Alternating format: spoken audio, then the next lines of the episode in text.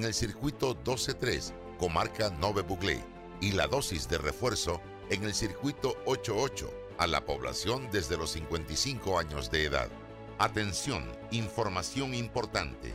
El plan Panavac 19 suspenderá la aplicación de vacunas a partir del martes 2 hasta el domingo 7 de noviembre, reactivándose a partir del lunes 8 del presente mes. Además, anunciamos el cierre definitivo a partir del mes de noviembre del centro de vacunación ubicado en el Rommel Fernández. Mantengamos mascarilla y distancia. No bajemos la guardia. Limpieza Panamá, la solución en servicio de aseo para su oficina continuamos adaptándonos a las necesidades de nuestros clientes, ofreciendo también el servicio de suministro y otros agregados para su mayor comodidad. Solicite su cotización, marque el 399-0661 o visítenos en www.limpiezapanamá.com 399-0661. Las opiniones vertidas en este programa son responsabilidad de cada uno de sus participantes y no de esta empresa radial. La información de un hecho se confirma con fuentes confiables y se contrasta con opiniones expertas. Investigar la verdad objetiva de un hecho necesita credibilidad y total libertad. Con entrevistas que impacten, un análisis que profundice y en medio de noticias, rumores y glosas, encontraremos la verdad. Presentamos a una voz contemple y un hombre que habla sin rodeos con Álvaro Alvarado por Omega Estéreo. Bienvenidos. En Mi Bus seguimos modernizando el transporte público para brindarte un Panamá más conectado, reforzando las rutas complementarias de tu barrio para que llegues al punto de conectividad de tu zona. En el este, cuentas con la zona paga Metro Pedregal. En el norte, con la zona paga Los Andes y en el centro con la zona paga 5 de mayo, en donde tendrás rutas troncales y corredores de alta frecuencia y así puedes trasladarte de una forma más rápida y segura. Sigue avanzando en tu viaje realizando el transporte gratuito y aprovecha todos los beneficios en tiempo y dinero. Y recuerda, no bajes la guardia contra la COVID-19. Al viajar con nosotros, usa tu mascarilla, pantalla facial y gel alcoholado. Mi bus, la gente que mueve a Panamá. Desde que empieza un nuevo día, la vida nos da motivos para seguir adelante, por nuestra familia, por nuestros amigos, por nuestros sueños. Y en Caja de Ahorros, nuestro motivo eres tú. Acércate o ingresa a cajadeahorros.com.pa diagonal seguir adelante y elige una opción acorde a tus necesidades para que reactivemos juntos tus proyectos, porque nos sobran motivos para seguir adelante. Caja de Ahorros, el banco de la familia parameña. Mamá, iba a abrir mi chocolate antes de llegar a la estación del metro, pero mejor me espero porque no se permite consumir alimentos ni bebidas en las instalaciones. Claro, eso mantiene todo más limpio y bonito. Me encanta pasear en el metro de Panamá.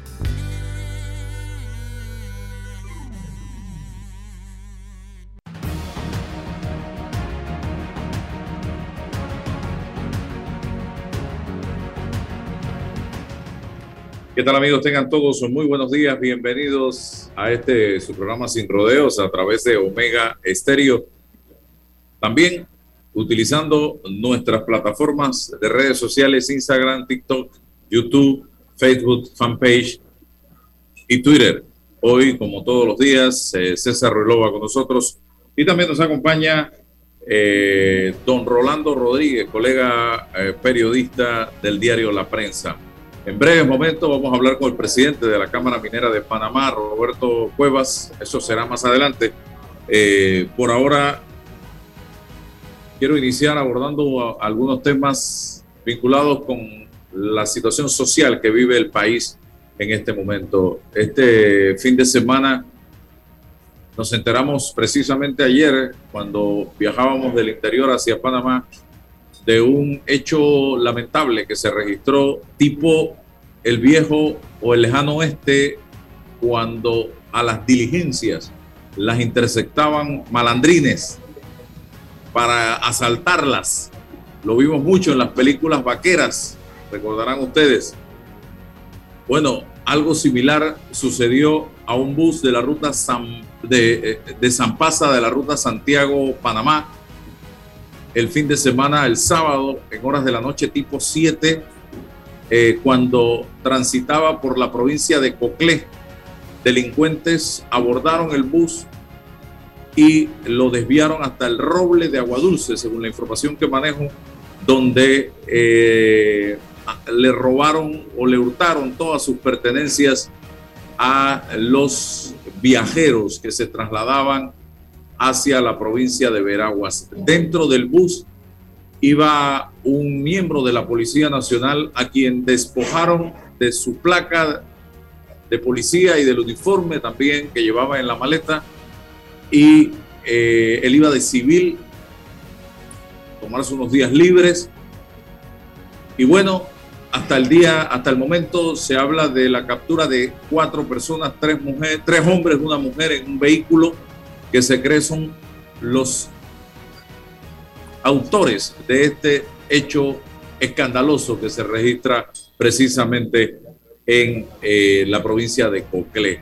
Esto ha generado eh, más incertidumbre de la que ya existe en el país eh, y yo quiero hacer un llamado a las víctimas de este asalto que acudan a las instancias a presentar las denuncias.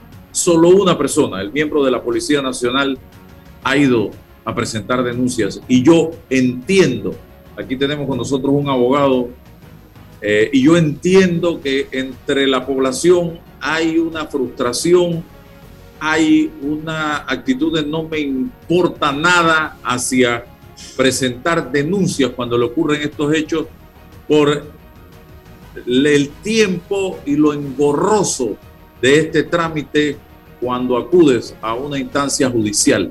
Pero es que si no se presentan las denuncias, es más complejo, más difícil para un juez, para un fiscal llevar adelante un proceso, estimados amigos. Para mí, se lo digo honestamente, yo lo pienso dos veces, lo pienso tres veces yo que he estado involucrado en temas judiciales por denuncias que he presentado ya en diciembre, voy a una audiencia en la que eh, querellamos a una persona, estamos en proceso de otra, pero ustedes no saben lo difícil que es esto y lo engorroso que es esto, pero hay que hacerlo, porque es la única manera de poner a prueba la justicia panameña. Rolando, eh, ¿qué, ¿qué, tienes que decir? Y esto se suma a la serie de hechos violentos que estamos viviendo en Panamá y lo que más me molesta es cuando escucho a las autoridades decir prácticamente se están matando entre ellos, son bandas delincuenciales, son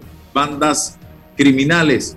No, señores, ese no es un argumento que te tiene que utilizar, porque en el se están matando entre ellos, hay balas perdidas que pueden acabar con la vida de cualquiera de nosotros que no somos de ellos.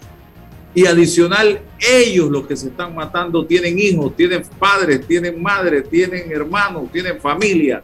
Lo que tenemos que buscar los mecanismos para controlar esta situación en un país donde pareciera que reina la impunidad, porque mientras la, el país está como está en materia de seguridad, vemos a los diputados aprobando leyes para proteger a los políticos en el poder de que no sean prácticamente alcanzados por la justicia.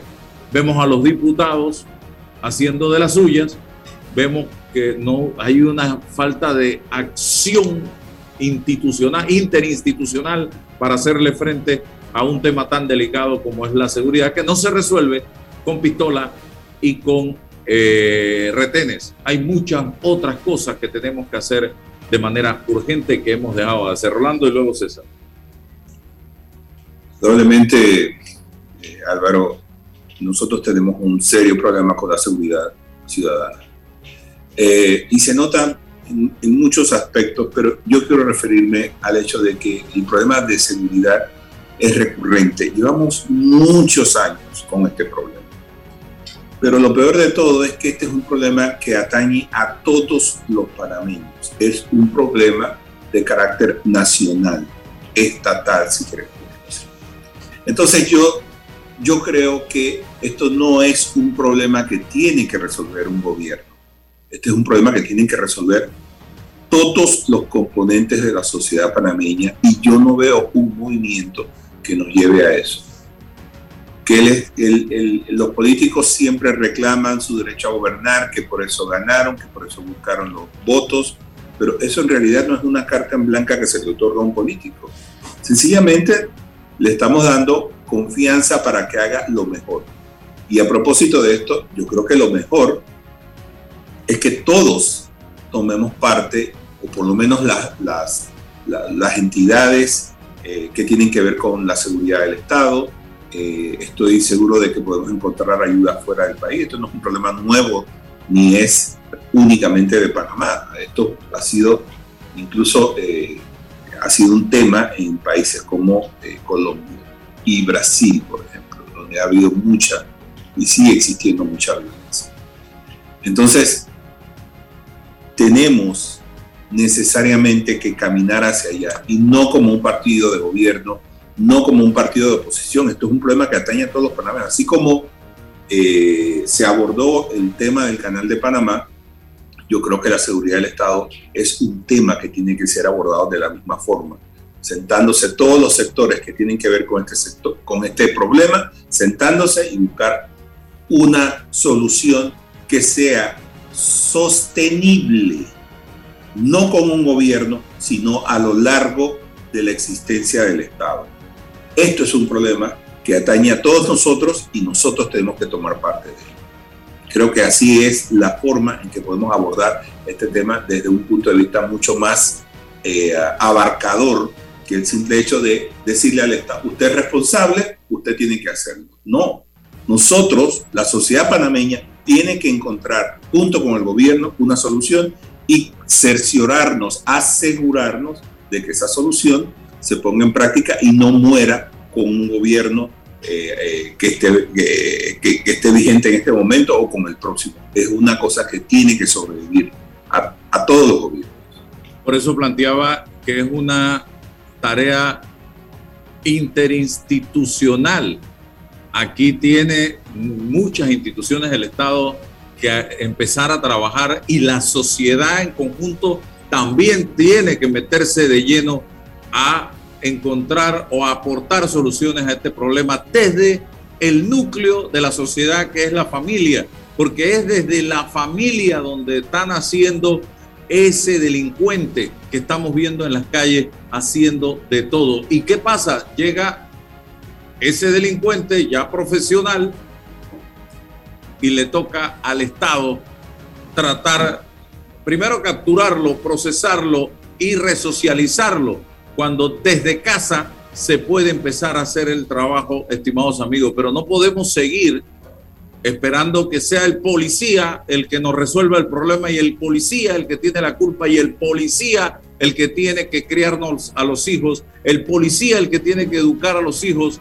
No, todos, porque este es un problema, como usted bien lo ha dicho, integral y la solución a los problemas de esta naturaleza tienen que venir de todos los sectores de la sociedad con políticas de Estado señoras y señores, y esto lleva un proceso de prevención. Ya si el problema sigue, entonces viene la represión y luego viene la resocialización. Pero aquí no estamos trabajando realmente ni en prevención, solo trabajamos un poquito en represión, pero tampoco trabajamos en resocialización. César. Buenos días. Bueno, hoy primero de, noviembre entramos el mes de la patria y nos acercamos eh, al bicentenario. Así que es momento de reflexionar sobre esa historia y sobre qué nos depara el presente y el futuro inmediato. Cuando ayer me enteré de la noticia de el asalto en, en este eh, bus de transporte Panamá-Santiago, eh, me puse a meditar sobre, sobre, sobre esta, este proceso o, los factores que quizás condicionaron este hecho, ¿no? Y, empecé a pensar, bueno, ¿qué, ¿qué fue lo que hicieron los, los, pasajeros? Bueno, los pasajeros de ese bus contrataron el servicio de una concesionaria y pagaron un boleto para que los transportaran. Es decir, que efectuaron un contrato de transporte. Un contrato de transporte tácito, verbal, pero tácito con la compra del boleto, con la justificación. ¿Cuáles son las condiciones que debe establecer ese, ese contrato de transporte? Yo decía, bueno, de Santiago a Panamá, cuatro horas. Si uno contrata un, con, un, un avión, voy a Miami cuatro horas, yo debo saber la ruta. Entonces yo digo, ok, perfecto. Vamos a ver qué ruta es esta que me están ofreciendo. Ah, esta hace escala en Guatemala o esta va directo. Entonces yo escojo y pago el, la ruta que determino y hago, hago ese, ese contrato tácito. Bueno, nadie respeta esto acá, porque si se supone que yo me tengo que sentar en una silla de Panamá a Santiago o viceversa, entonces la ruta tiene que ser directa, a menos que ellos me digan a mí que hay desvíos y que se puedan admitir pasajeros que no parten del origen. Entonces, esta gente entraron posterior. ¿Quiénes entraron a ese bus? No hay control y nadie sabe. ¿De quién es la responsabilidad? ¿Del Estado, de la policía o de esa organización que brinda el servicio de transporte inicialmente para minimizar, para evitar o tratar de evitar que estas cosas ocurran? Lo que pasa es que nadie respeta nada aquí porque hay un derecho constitucional de la prestación del servicio. Si uno revisa el artículo 49, está clarito, ahí lo dice. Pero ¿quién respeta y quién hace que eso sea respetado, se reconozca la dignidad de la gente? Entonces, me siento en una cuestión, entra gente, sale gente, y, entonces se desconfigura el servicio que me están prestando. Bueno, tenemos que romper esos mitos porque alguien tiene que ser responsable, y aquí es responsable principalmente la prestación del, mal, de la mala prestación del servicio. Con independencia de eso, es la, concesionaria que presta el servicio de transporte. No, no podemos permitir que esto siga ocurriendo. La gente se mata y usted llega, llega a su destino con una ruta determinada sin que puedan eh, ingresar a ese, a ese, a ese bus. Ahí tiene que haber una responsabilidad. Y después viene el asunto penal. Y después viene todo el tema del, del andamiaje, de la seguridad y todo aquello pero el primer responsable es este. Hombre, asesinan a cinco personas en un, en un local que, y, ese local no tiene permiso, ese local no tiene cámaras de delante, ese local no, o sea, no, no digo yo que, pero, pero ¿qué hacemos con esa parte de la historia? Eh, César, aclaro que el local hoy eh, salió a aclarar y a desmentir al viceministro de que sí tiene los permisos para funcionar como discoteca y ahí lo presentaron a los medios de comunicación. Y, tiene, y tiene el permiso de, cuestión de licor también. Tiene todos los permisos. Bueno, entonces retiro lo dicho. Retiro lo dicho. Pero tienes una responsabilidad en materia de seguridad por lo sensitivo de tener cámaras en la parte frontal para ver quiénes ingresan al, al local. Eso es una responsabilidad en el sentido común, porque no solamente es la parte formal, sino dónde usted presta el servicio, en una zona, algo eh, eh, eh, que genera antecedentes de, problemas. Entonces, pero ves que hay un primer elemento que tiene que ver con la institucionalidad de todo y con, la, con el respeto y el reconocimiento de la gente y cómo usted les presta el servicio. Sí, se van a hacer manifestaciones cuando, cuando la gasolina, cuando el petróleo sube, pero y en el, en el camino usted, en la, en la prestación del servicio que usted hace. Entonces, bueno, ya no podemos estar viviendo como siempre, como la historia. Usted, usted, usted tiene derechos. La gente humilde tiene derecho a sentarse en un, en un transporte de esto y, y, llegar a su destino con las comodidades, con la prestación del servicio. No que me voy a meter a chorrera y voy a meter a todo el mundo allí. Y, y después viene todo el, tema de la investigación. y es una, es una práctica de toda la vida. Histórica. De toda la vida, porque yo nací en Chitré, y siempre hubo Inazún y Tuasa, y tengo que decirlo, son mis amigos. Pero no, yo conocí la provincia de Herrera gracias a Inazún y a Tuasa, porque me llevaban a Potuga, me llevaban a Parita, me llevaban a París. En, Potuga había una casa, en Potuga había una casa que tenía la bandera de Estados Unidos y decían en la embajada de Estados Unidos, vamos a ir a la embajada de Estados Unidos cuando uno iba a entrar a Potuga. Y había que ir a todos los lugares donde el dueño, el conductor o dueño del bus te llevaba desde que salía. Ah, no, y eso sí, te, te paraba tal cual lechero desde claro. Panamá hasta Chitré cada vez cuando iba medio vacío. Entonces, sí, yo entiendo que es una mala práctica que se ha institucionalizado históricamente y que no debe ser, pero hay un problema de inseguridad que tenemos que resolver porque ya la gente, tú le preguntas al ciudadano, a cualquier ciudadano y te va a decir, no, me siento seguro en el país donde estoy viviendo en este momento, a pesar de que las autoridades quieran tapar el sol con una mano. Por, supuesto, pero, pero son, son cadenas de responsabilidades. No estoy diciendo que, que ahora el que asaltó fue la concesionaria, para lo absoluto. Lo que estoy hablando es que tenemos que apuntalar las cadenas de responsabilidades, porque todo no es el papá Estado. Aquí hay concesiones, aquí hay, bueno, entonces nosotros tenemos que empezar a debatir si hay una norma que dice usted tiene derecho a que le presten un servicio en debida forma, en satisfacción, tenemos que también conversar sobre ese aspecto. Ah, es una tradición, es una historia, pero las reglas cambiaron, el precio cambió. Antes se pagaba 6 dólares, Álvaro, ahora se pagan 14. Entonces, ah, bueno, se pueden pagar 15, pero entonces usted tiene que prestar un servicio de calidad. Si llegaron tres pasajeros, usted tiene la responsabilidad de llevarlos, perdió en el negocio. Pero cambiaron porque cada persona se merece ese reconocimiento, su dignidad. Y, después entonces viene todo, ¿qué está pasando en el área de Coclé? Porque Natá, eh, bueno, bueno, vamos a revisar en materia de política criminal qué es lo que está ocurriendo allí. El tema de los pandillerismos, el tema del asunto de la droga, eh, bueno, ¿quiénes son los que se dedican a esto? Novedoso esta parte en el interior que no se ve. Pero las cadenas de responsabilidades, Álvaro, tienen, indican que lo primero que, que adicional tenemos que conversar sobre esto, sobre la prestación del servicio a la gente y, así todo lo que tú, para abordar el tema de la seguridad en conjunto, sin dejar a nadie por fuera, considero yo que es el punto. No, y, y Rolando, aquí yo me voy más allá de lo que dice César, me monto en ese trencito y digo, es que este es un país donde no hay orden. Aquí hay un desorden increíble en todos los aspectos de la vida nacional. Aquí cada quien tiene su propio código. Yo te diría, Álvaro, aquí hay un desorden, aquí hay un desorden bien organizado. Un desorden con orden es lo que hay, pero sigue siendo un desorden. Y escuchaba yo al presidente saliendo del país donde hablaba de la democracia tiene límite. Esto no, yo no le llamo una democracia, señor presidente, pues seamos más serios. Esto donde vivimos nosotros es una, un, un desorden, un desorden lo que hay en este país. Aquí, repito, Aquí todo el mundo hace lo que le da la gana, nada más. Yo quiero saber en qué quedó, en qué quedó la vacunación de San Francisco, clandestina en Coco del Mar.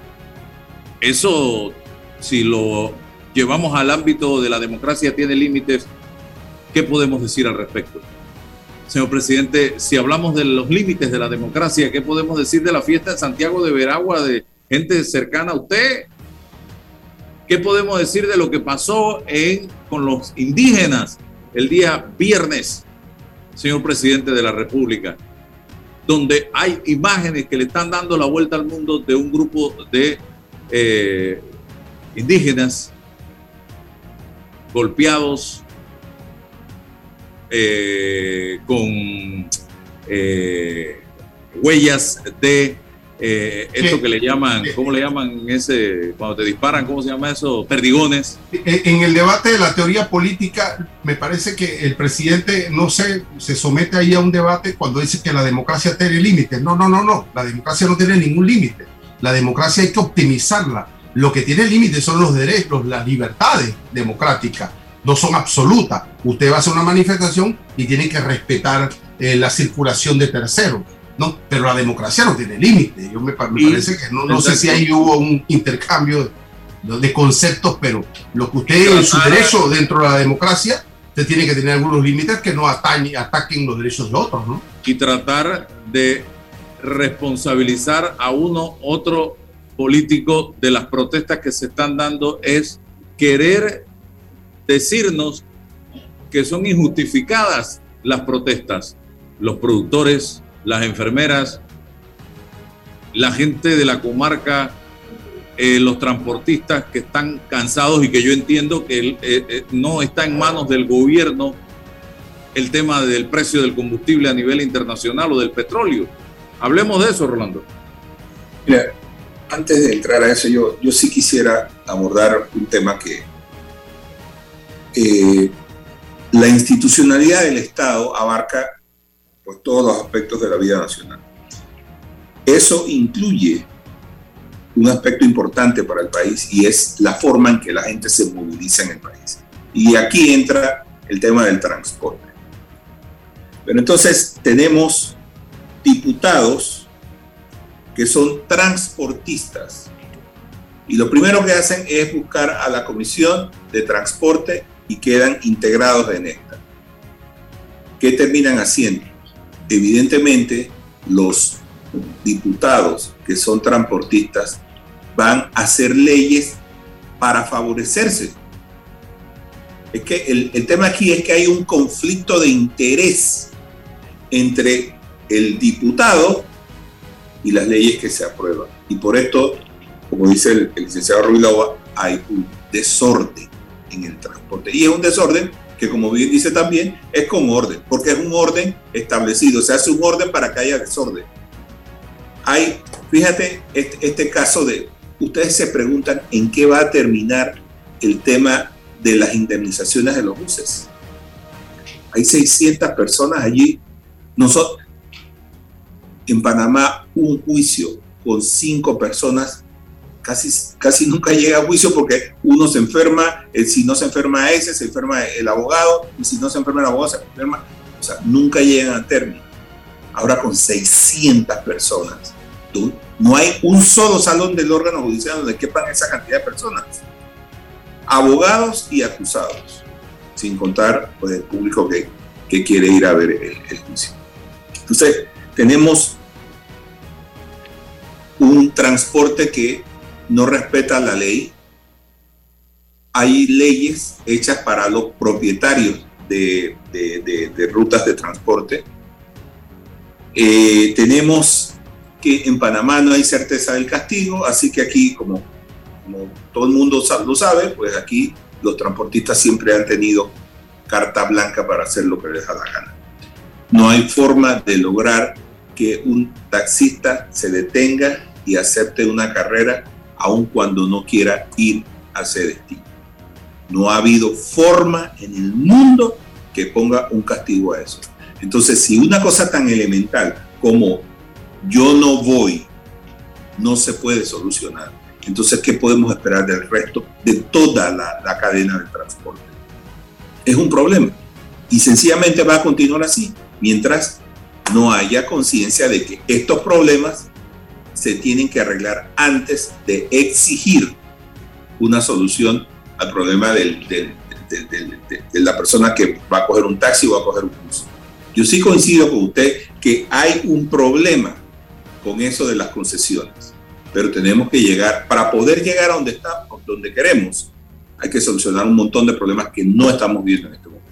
Y, quizás, Rolando, esto se puede, puede ir camino a una solución cuando aconsejaría a estas personas, a estas víctimas, que no solamente asistieran para la presentación de una denuncia penal, que también formalmente, por escrito, le hagan la reclamación a la concesionaria sobre las pérdidas patrimoniales y el daño moral causado directamente a la concesionaria, le hicieron una reclamación.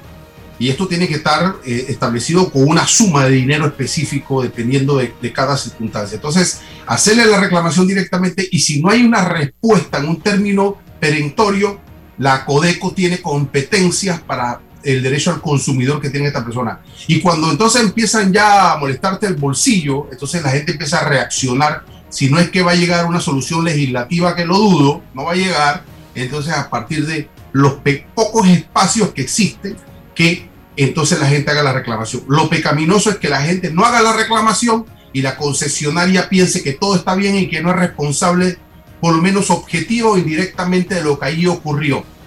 Porque si no, no hacen ingresar a estas personas en el camino, esto se evita, por supuesto, porque la gente queda registrada, por lo menos en la cámara, cuando vas y compras el boleto. Entonces, me parece que un consejo para estas víctimas que presenten por escrito a la concesionaria esa reclamación y si no hay esa respuesta, insisto, en la CODECO pueden personalmente eh, hacer dichas reclamaciones de orden patrimonial y moral.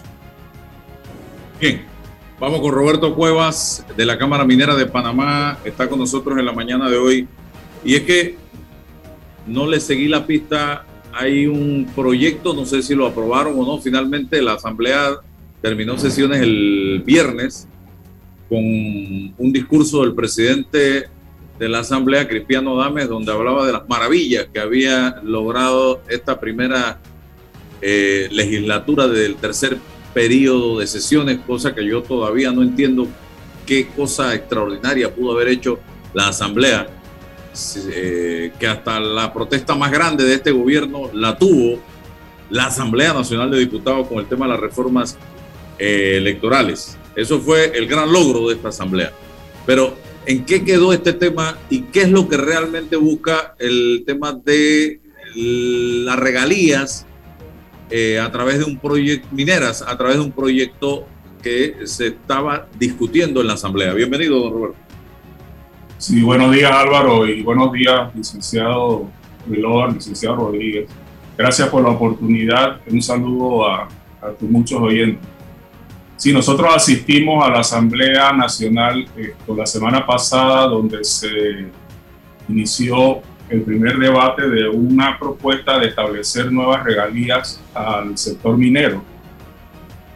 Eh, bueno, respondiendo directamente a la pregunta, eh, se suspendió la discusión en, en, el primer debate porque se pidió que el ministro de Comercio e Industria estuviera presente por compromisos previos, el ministro no, no estuvo presente en, ese primer debate y la eh, comisión decidió pues esto, suspender la discusión hasta que, el ministro pudiera acudir.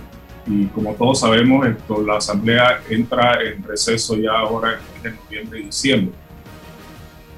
Pero lo importante del proyecto de ley que nosotros eh, como Cámara Minera hicimos un comunicado en el tema de las regalías es Primero, en términos generales, no creemos que en este momento es conveniente para el país modificar el código de recursos minerales y introducir un retazo, como, muchas veces hacemos con las legislaciones. En este momento, hace unos meses se inició una consulta auspiciada por el BID, dirigida por el Ministerio de Comercio e Industria, donde están participando cuarenta y tantas organizaciones del sector público y del sector privado, para establecer las bases de una política minera. Y muy seguramente una de las conclusiones de establecer una política minera va a ser una revisión del Código de Recursos Minerales. Es decir, lo que necesitamos como país es una revisión integral del Código de Recursos Minerales. Por lo tanto, en este momento no, no creemos que es conveniente cualquier modificación, eh, digamos, de manera aislada. Entrando directamente en lo que es la propuesta de modificación al código, nuevamente se introduce el tema de que las regalías en Panamá son muy bajas y que las regalías en otros países son del 40, 30, 40 o 45%. Desde hace mucho tiempo, solamente para aclarar, desde hace mucho tiempo hemos insistido, sobre todo en las últimas semanas, de que se sigue confundiendo, algunas veces me parece que de manera intencionada, el término regalía con la tasa efectiva de impuestos de la industria minera. Es decir, la regalía es solo una parte, la industria minera es la única que paga regalías y la regalía en todos los países no pasa de un 3, 4, 5% de las ventas, porque hay dos formas, digamos, dos métodos, los más usados para regalías, que uno, un porcentaje de las ventas brutas, que eso en ningún país es más de 3, 4, 5%. Es más, en Chile ahora se está discutiendo si se introduce un 3%, y la otra es un porcentaje sobre las ganancias que ahí las regalías sí pueden ir como en Chile, Perú, un 14%, pero todos entendemos, yo quisiera pensar que todo el mundo entiende que no es lo mismo 5% de las ventas que 10 o 14% de las ganancias. Entonces, cuando usted traduce 5% de las ventas, si usted vende un producto en 100 dólares, usted tiene que pagar 5 dólares de regalía. Si usted se gana 20 dólares al final, al final lo que se puede repartir de toda actividad económica es las ganancias. Es lo único que se puede repartir.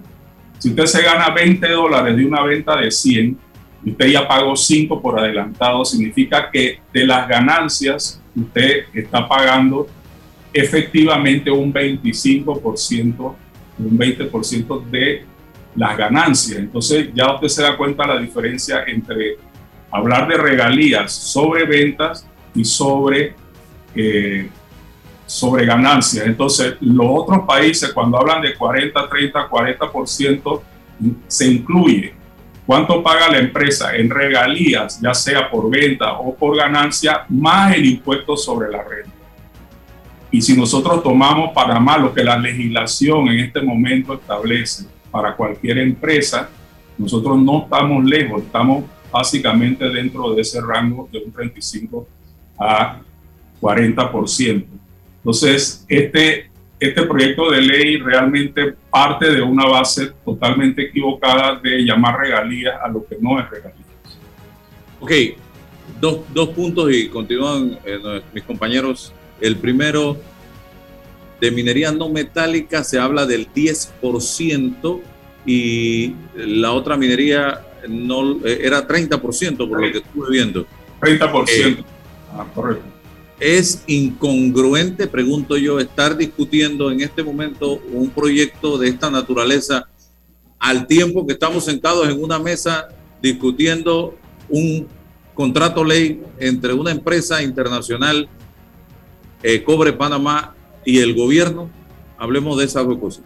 Sí, precisamente eh, ese, es nuestro primer punto y es lo que expresaba. No solo, no solo en este momento se está en un proceso de consulta para una política minera del país, sino como tú bien eh, traes Álvaro, estamos en medio de una negociación con una empresa que ha invertido 6.500 millones de dólares y que la empresa ha mostrado disposición a sentarse con el gobierno y negociar un contrato donde el Estado reciba mayores ingresos. En eso estamos 100% de acuerdo. Entonces no, no entendemos por qué en este momento se introduce una norma, una norma como esta. Eh, eh, eh, nosotros Partimos de ahí. Y segundo, que lo que tú planteas, un 30% para la industria metálica y un 10% para la no metálica, hace insostenible económicamente la operación.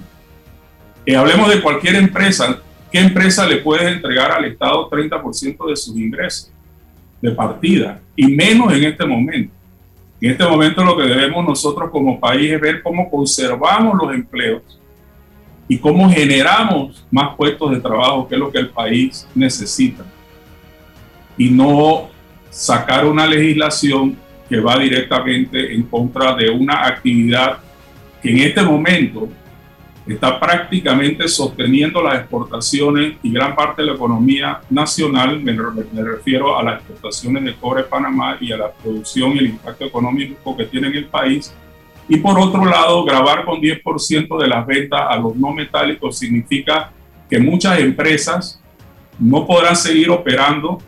Miren, en este momento, yo se lo digo, ingeniero de mina y que trabajo en este sector, las empresas productoras de agregados, que son las empresas mineras no metálicas, están en este momento en 50% de las ventas, comparado con el año 2019. No nos hemos podido recuperar porque la industria de agregados va muy relacionado con el tema construcción. Ustedes buscan todos los informes de, la construcción y estamos por ahí en un 50% de lo que era el 2019.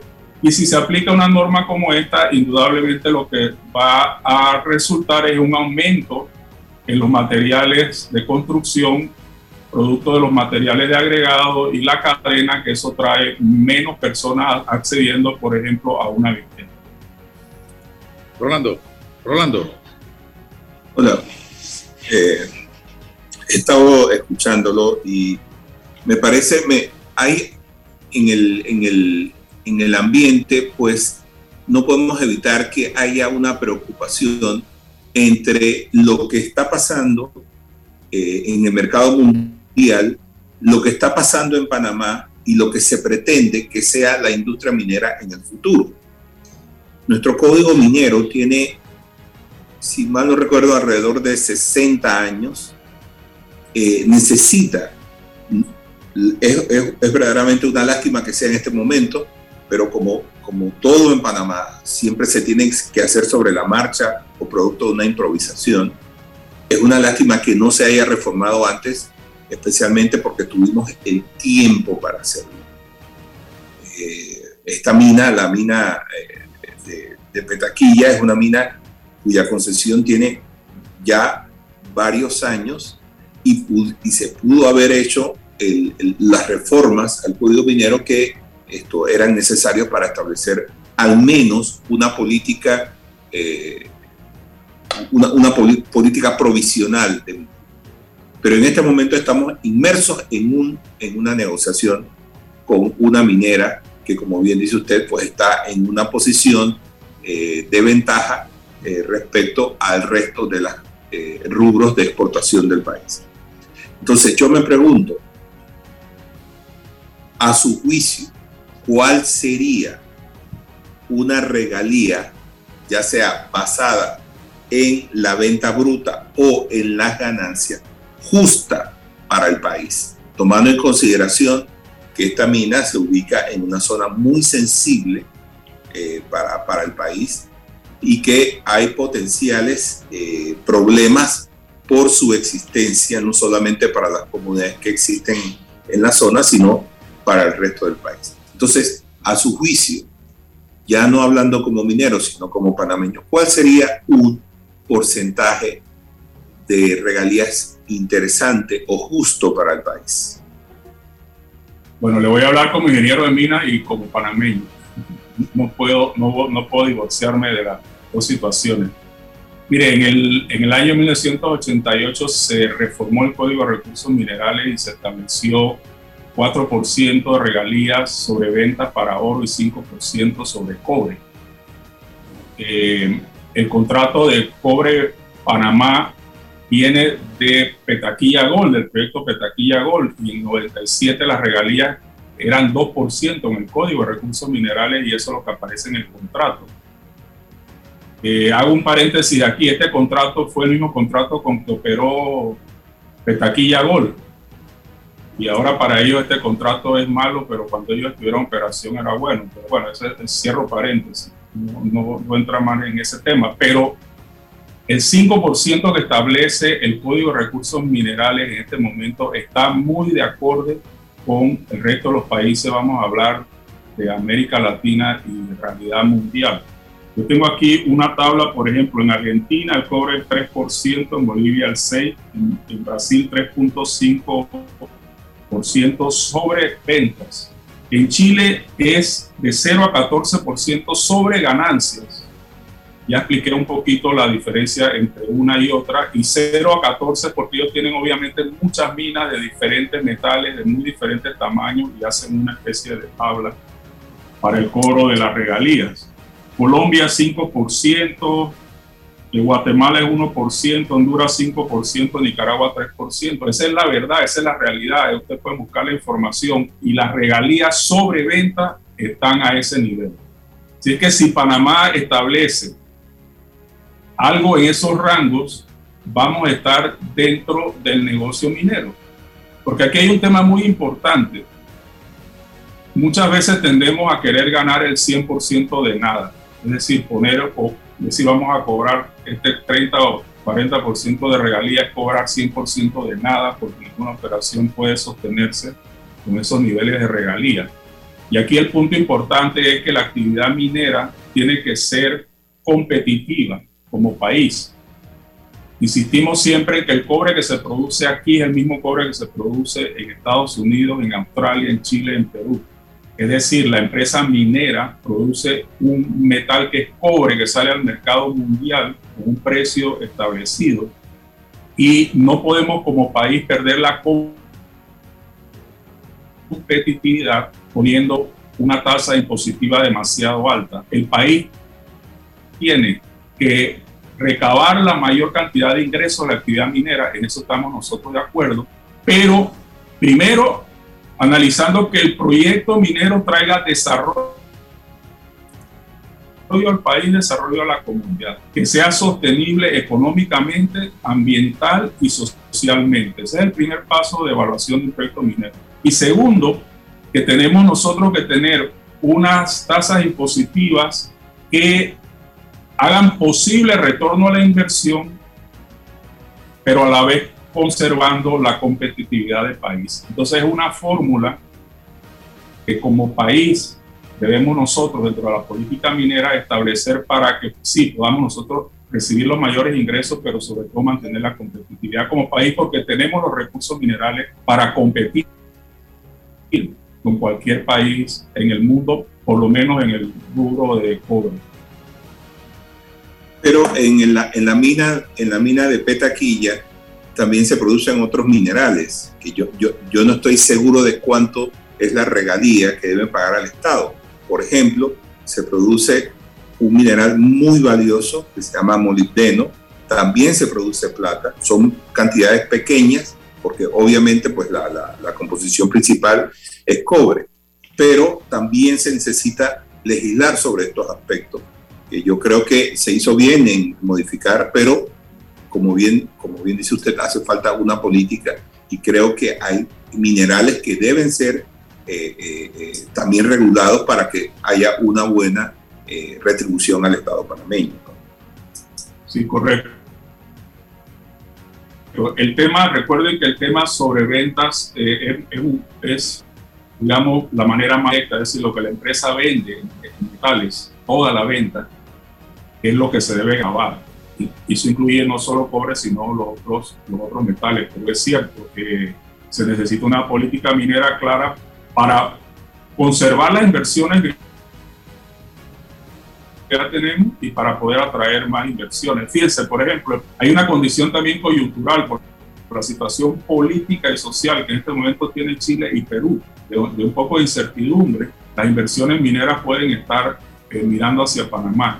Solamente Perú tiene 50 mil millones de dólares inversión en este momento en minería estancada porque obviamente la situación política en este momento en Perú no está muy claro y obviamente es muy reciente la llegada de un nuevo gobierno que desde el principio planteó cambios radicales en lo que es esto, la, la industria minera. Entonces son situaciones, digamos, coyunturales de seguridad eh, jurídica también y política del país que todo influye en la atracción de inversiones, que recuerden que son inversiones a muy largo plazo, por eso que la competitividad en el sector minero debe establecerse con una política clara, porque es un negocio a muy largo plazo, de muy altas inversiones, y por lo tanto requiere una estabilidad social y política y económica eh, que sea atractivo a las inversiones.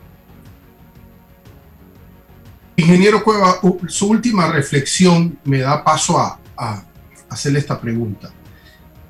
Los códigos, las leyes de un país son la consecuencia, eh, son los efectos o resultado de un debate previo sobre, en este caso, la política minera del país. Y la política minera del país responde a hacer minería o no hacer minería. Es un debate que hay que tener entre los que se proyectan positivamente y los que hacen de este discurso la, una viabilidad de sostenibilidad ambiental y, y, de utilidades para el país. Pero hay otro grupo de panameños también que dicen es que esta, esta actividad no es sostenible y se ha generado, se han generado hasta el momento los espacios para ese debate entre, entre los actores fundamentales organizados en esta materia en el país para dar pie a, después a una discusión sobre la modificación de, la ley minera. Esto no existe o, o, hacia dónde vamos para, para asumir lo que usted dice, para que la decisión que se adopte sea sostenible jurídica, socialmente y políticamente. ¿Hay ese debate o no hay ese debate? Bueno, mire, interesante la pregunta. En el año 2012 eh, se hizo eh, un, amplio ejercicio de debate sobre la actividad minera en Panamá. 2012 aún no existía este proyecto. Pero como, como en Cámara Minera conocíamos cuál era el potencial minero que existe en el país y participaron inclusive, eh, fue muy amplio, fue muy amplio, comunidades indígenas, comunidades en las áreas donde hay proyectos mineros, el sector privado, el sector público y también inclusive ONG ambientales. De ahí salieron más de 60 y pico acuerdos eh, muy interesantes, pero lamentablemente, como todos sabemos, como usted dice, para que se den las cosas no solo se necesita de este debate, sino de la voluntad. La voluntad política y obviamente la voluntad como sociedad. Ahí eh, las organizaciones ambientales participaron, pero luego se retiraron porque ellos solamente llegaron con un plan, planteamiento que era una moratoria a la actividad minera, o sea, cero minería. Ese era, el planteamiento de ellos. Cuando la mayoría de la mesa no aceptó esa propuesta, no firmaron el acuerdo y se retiraron. En esta, en esta ocasión donde se está llevando un, un debate o una consulta eh, con una orientación diferente, porque tengo que decir, estamos hablando de 2012 acá, el concepto de sostenibilidad se ha traído ahora con mayor fuerza. Entonces ahora no solo en la actividad minera, que toda actividad económica y sobre todo en el área extractiva debe ser sostenible. Es decir, la sostenibilidad es parte del el análisis de una actividad económica. Eh, porque ahora realmente toda actividad industrial y toda actividad económica debe, debe ser eh, de beneficio en estos tres ámbitos, sostenibilidad económica, porque si no la empresa no puede funcionar, pero sostenibilidad social y ambiental.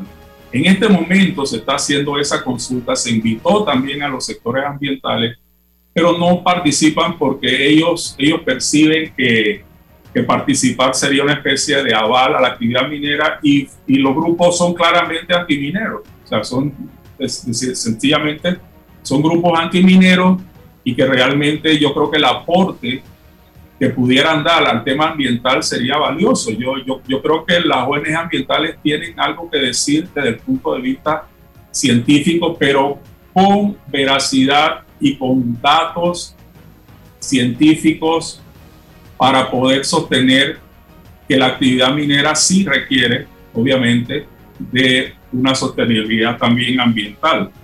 Pero si ustedes van a lo que hace, por ejemplo, Cobre Panamá en este momento, en el tema ambiental, Cobre Panamá está conservando lo que queda del corredor biológico mesoamericano, que eran un millón de hectáreas, solamente quedan 250 mil hectáreas. El resto se han perdido por actividad agrícola insostenible, actividad ganadera insostenible, el avance de la frontera eh, agrícola Estamos hablando de un millón de hectáreas, quedan 250 mil hectáreas donde la empresa tiene el compromiso de mantener y donde la empresa tiene una huella ambiental en 6 mil hectáreas. Estamos hablando de un millón contra 6 mil hectáreas. Esas 750 mil hectáreas que se perdieron de bosque no fue por actividad minera.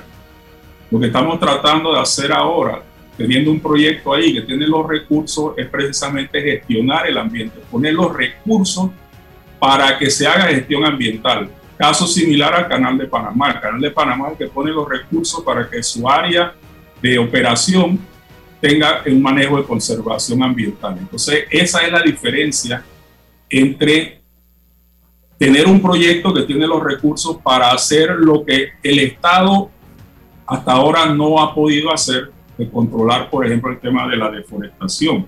Y en el proyecto, por ejemplo, hay alianzas con el Smithsonian, con el Fondo Peregrino, con la Alianza por el Millón de Hectáreas, con el CITER Conservancy, la conservación de, tortugas marítimas y el rescate y conservación de anfibios. O sea, son proyectos ambientales, de ONG ambientales que están participando y se están viendo beneficiadas y aportando de sus conocimientos científicos para el mejoramiento ambiental. Eso es lo que nosotros quisiéramos del sector ambiental en Panamá, que sea más proactivo y que realmente contribuya al mejoramiento del ambiente y que no sean antimineros nada más. Porque hay una distinción muy clara entre ser ambientalista y ser antiminero. Entonces yo creo que ese aporte sería importante si se sentara, como usted dice, el iniciado y lo, y lo, lo, lo, segundo, de que realmente en esta, en, en este, digamos, construcción de una política minera, tienen que participar todos los grupos, pero con el interés de aportar y que realmente Panamá pueda verse beneficiado de un potencial minero que muchos otros países no tienen, que ningún país, por ejemplo, de Centroamérica tiene.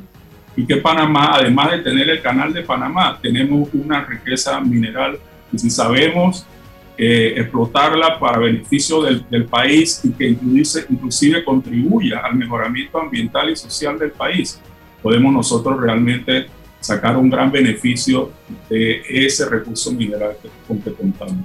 Señor Cuevas, esto, que, quería, usted mencionó el potencial minero del país. Yo quisiera saber, solo para estar preparado, ¿cuál es ese potencial? Bueno, hay seis o siete yacimientos conocidos en el país porque se han explorado, se han hecho exploraciones geológicas y hay la información. Bueno, obviamente está el proyecto eh, el Cobre Panamá, esto, el propio proyecto de oro de Molejón, que es pequeño, pero bueno, tiene todavía algunos recursos ahí de oro.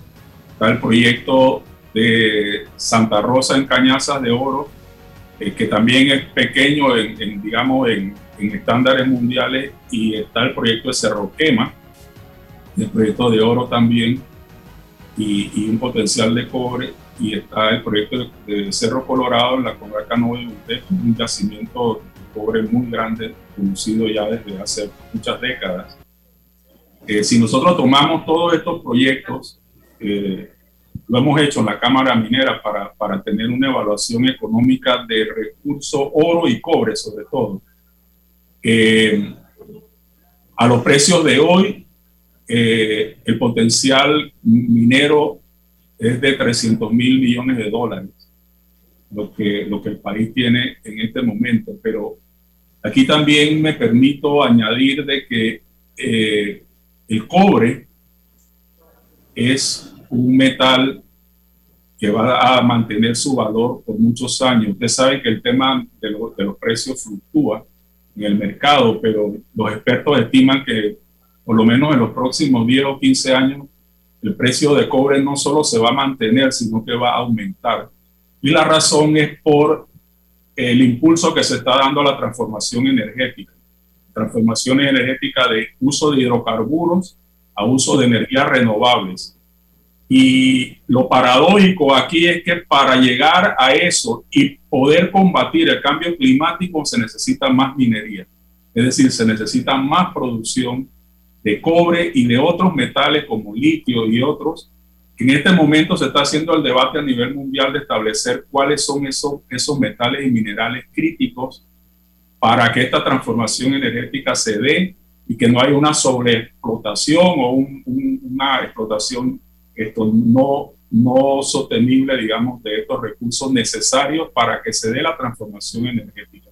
Entonces, ¿qué nos toca como país? Estamos en una posición privilegiada en este momento. Tenemos los recursos, tenemos cobre, que es importante para esta transformación energética que todos queremos, para que se desarrollen las energías renovables y se combata el cambio climático.